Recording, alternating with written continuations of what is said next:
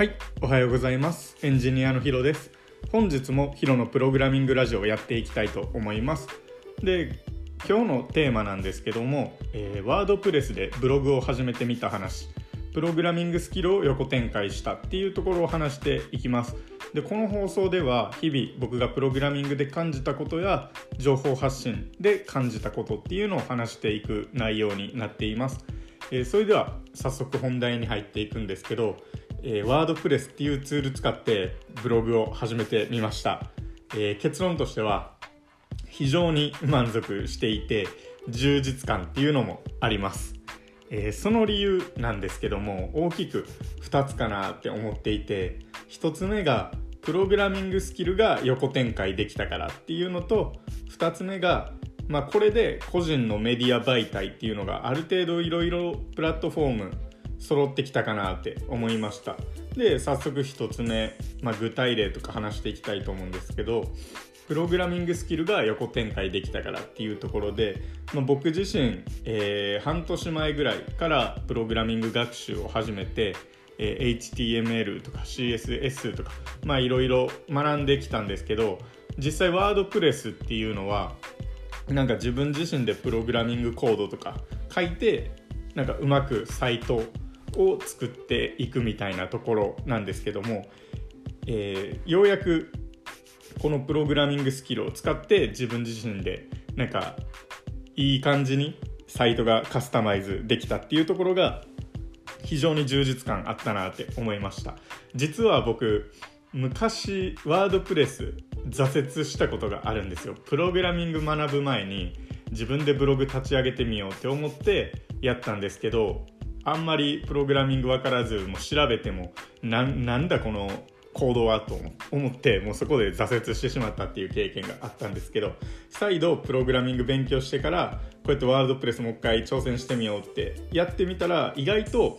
あこれ結構調べたら答え出てくるし簡単だなって思って、まあ、スラスラと進めていくことができました。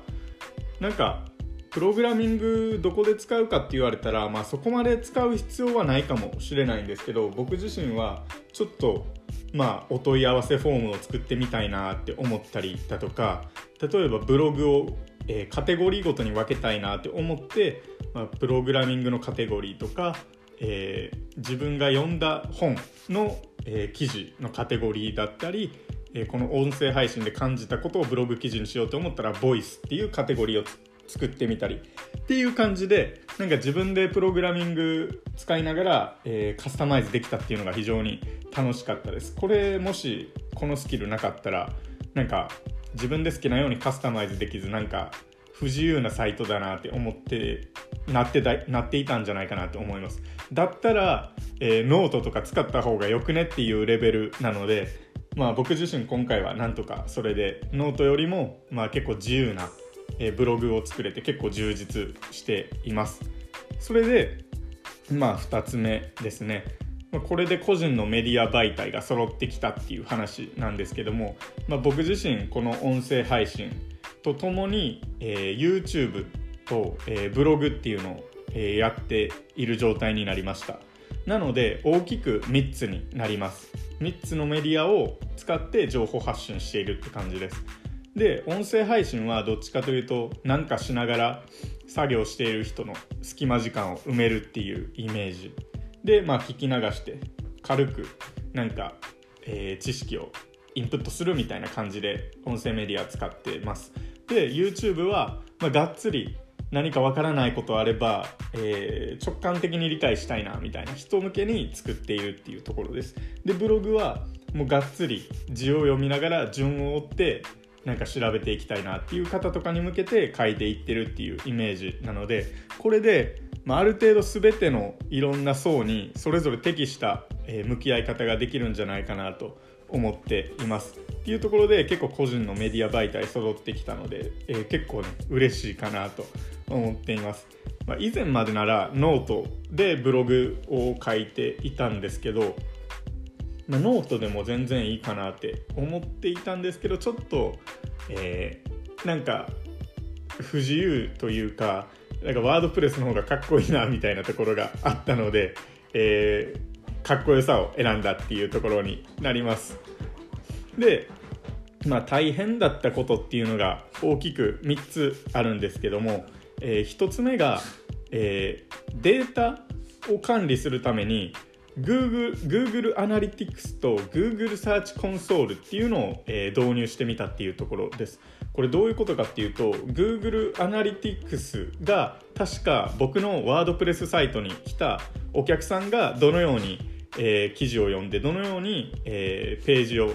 えー、遷移していったのかみたいなところを多分分析してくれるものだったと思います。で逆に Google サーチコンソールっていうのはえー、どのような検索をして僕のブログにたどり着いたのかみたいなところを、えー、分析できるアプリになっていたはずです。なので Google アナリティクスっていうのが、えー、僕のブログ内のものを、えデータ分析してくれるっていうところになります。で Google Search Console が、え外部からどうやって僕のブログに入ってきたのかっていうのを調べてくれるものになります。これちょっと面倒くさかったんですけど、まあ、YouTube で Google アナリティクスと Google サーチコンソールの連携とかって調べたらパッて出てきたのでなんとか耐えれました。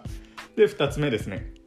大変だってこと。HTML のコードを使って文章を整えていく作業っていうのがちょっと面倒くさかったです。僕は、えー、プログラミング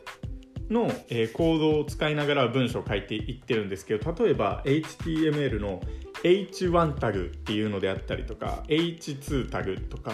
P タグとかいろいろ使ったりしてるんですね。例えば H2 タグであれば大きな見出しみたいな感じになるので、まあ、ちょっとサブタイトル的な役割でこの文章は大きくしようかなとか。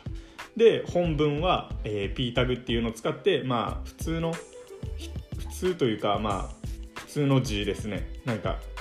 まあ文章的なところを書いていったりっていう。でそこに色を変えていくならカラーっていうのをつけてみたりとかっていうなんか HTML を使って文章を整えていく作業っていうのが最初結構時間かかりました、まあ、でも次ぐらいからはなんとか慣れてきたので大丈夫かなって思います。で3つ目がテーマ設計っていうところなんですけどもワードプレスでブログ作るともういろんな人が自分に合ったサイトっていうのをカスタマイズしているんですね。例えば色は、えー、赤色とか、えー、自分のブログ記事を住み分けるためにカテゴリーそれぞれ変えるとか。僕の場合は、えー、結構 IT 系プログラミング系のブログ設計になってるんですけど例えば、えー、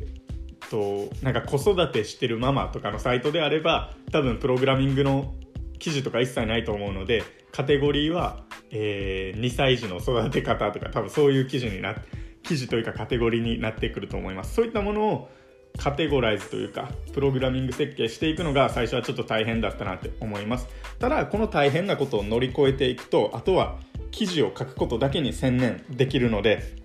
まあ頑張ってみる価値はあるかなって思います。で重要なこととしてはやっぱり結果を出しているブロガーさんの記事を読んでこういうツール導入した方がいいですよとかこういう記事の書き方した方がいいですよっていうのはもう全て素直に従って取り組む方がいいかなと僕は思ってます。